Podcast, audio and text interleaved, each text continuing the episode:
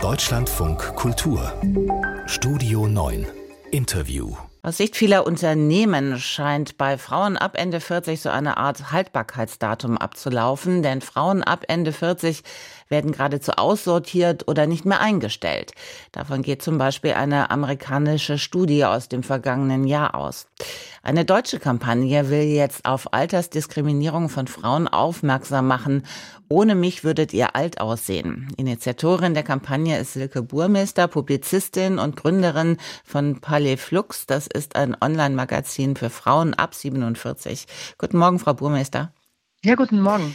Ich habe es eben schon gesagt, Frauen werden geradezu aussortiert oder eben nicht mehr eingestellt. Wie lässt sich denn festmachen, dass das tatsächlich mit dem Alter zu tun hat?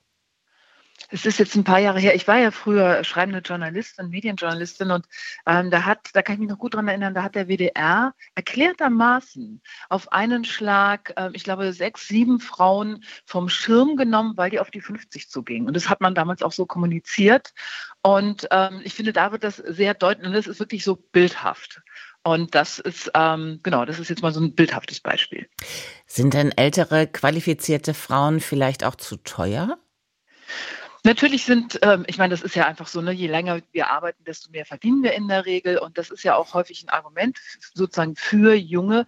Aber man muss ja immer sehen, was da verloren geht. Also wenn jetzt, und es gibt ja große Programme, um ältere ArbeitnehmerInnen so in den Vorruhestand zu schicken und so weiter, wenn man überlegt, was da an Brain Drain stattfindet, was da an Wissen aus Unternehmen verschwindet, ähm, dann ist das eigentlich ein Faktor, den man mit einrechnen müsste. Dann sind die Jungen auf einmal doch nicht mehr so günstig.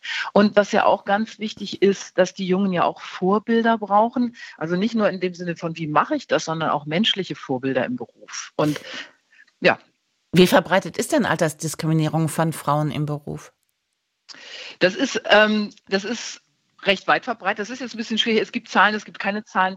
Ähm, der Punkt ist der, dass, ähm, oder die Frage, was machen Sie daran fest? Aber der, Sie wollten was fragen? Nee, Genau. Nee, der Punkt ist der, was ich, was ich so spannend finde, ist, auch Männer erleben ja Altersdiskriminierung. Also wir wissen ja, dass ältere Arbeitnehmer und Arbeitnehmerinnen es schwierig haben, eine Anstellung zu finden oder von Fortbildung, äh, für Fortbildung nicht mehr vorgesehen sind innerhalb eines Betriebes.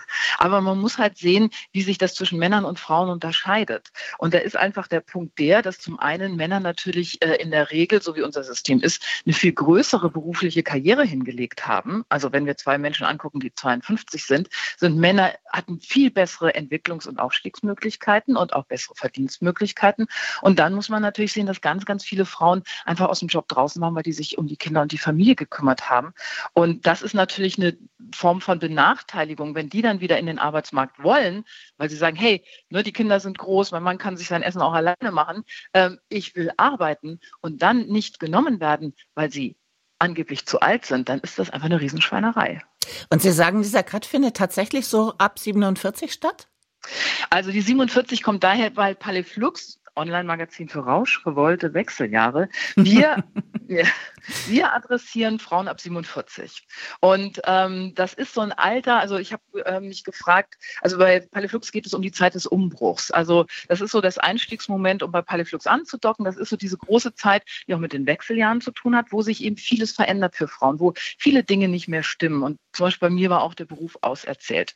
Und wenn ich jetzt sagen würde, ich mache ein Magazin für Frauen ab 50, klingt das total lame und nach Bild der Frau. Und da habe ich gesagt, nee, das Ungemach fängt auch früher an und zwar so mit Ende 40 und deswegen die 47. Kann es sich der Arbeitsmarkt überhaupt leisten, auf all diese Frauen ab 47 zu verzichten? Das ist genau unser Ansatz, weil natürlich kann er das nicht. Denn ähm, also ich komme ja sozusagen von Seiten der Frauen. Ich habe ganz viel mit Frauen in dem Alter zu tun und sehe, was die alles mitbringen, wie motiviert die sind, was für eine Lust die haben zu gestalten und zu arbeiten.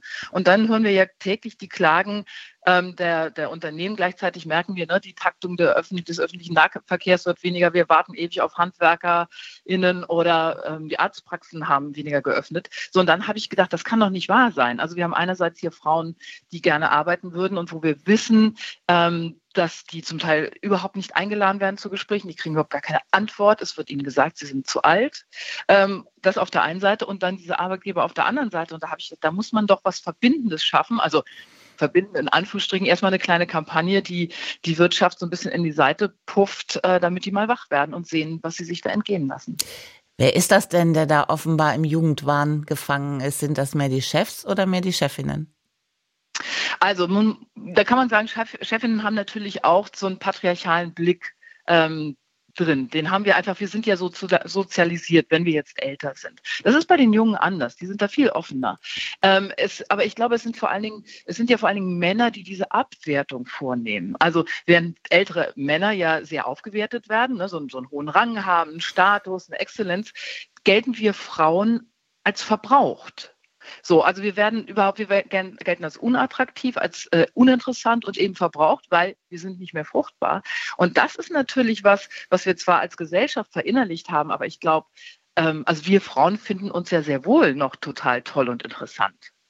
Und deswegen glaube ich, adressieren wir mehr die Männer als die Frauen.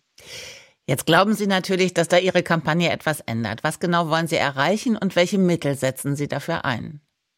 Also was wir erreichen wollen, ist, äh, wir wollen tatsächlich, dass die Wirtschaft aufhorcht und denkt, oh ja, ja, stimmt. Und dann vielleicht auch die Frage stellt, was können wir tun? Und das andere ist, ähm, ich möchte auch die Frauen motivieren, sich ihres Wertes für die äh, Wirtschaft bewusst zu werden, weil wir reden halt über einen großen Erfahrungsschatz, den die mitbringen und zum Teil auch sehr gute Ausbildung. Also, dass man sich dessen klar wird, dass das einen Wert hat, der eben auch nicht so einfach zu ersetzen ist. Und die Mittel, die wir einsetzen, sind, wir machen eine Social, also es ist eine Social Media Kampagne. Ab heute ist unsere, ähm, die Website online auf, das heißt, ähm, www.palais-flux-arbeit.de. Das ist die Website. Und ab Montag beginnen wir zwölf Motive von Frauen ähm, auszuspielen über Social Media. Zwölf Frauen im Alter zwischen 47 und 64 aus ganz unterschiedlichen Berufen, die wir fotografiert haben für die Kampagne. Wir zeigen deren Gesicht und da der Claim ist, ohne mich würdet ihr alt aussehen. Ohne mich würdet ihr alt aussehen. Die Publizistin Silke Burmeister stellt heute ihre Kampagne gegen Altersdiskriminierung von Frauen vor. Frau Burmeister, herzlichen Dank fürs Gespräch in Deutschland von Kultur. Ich danke Ihnen.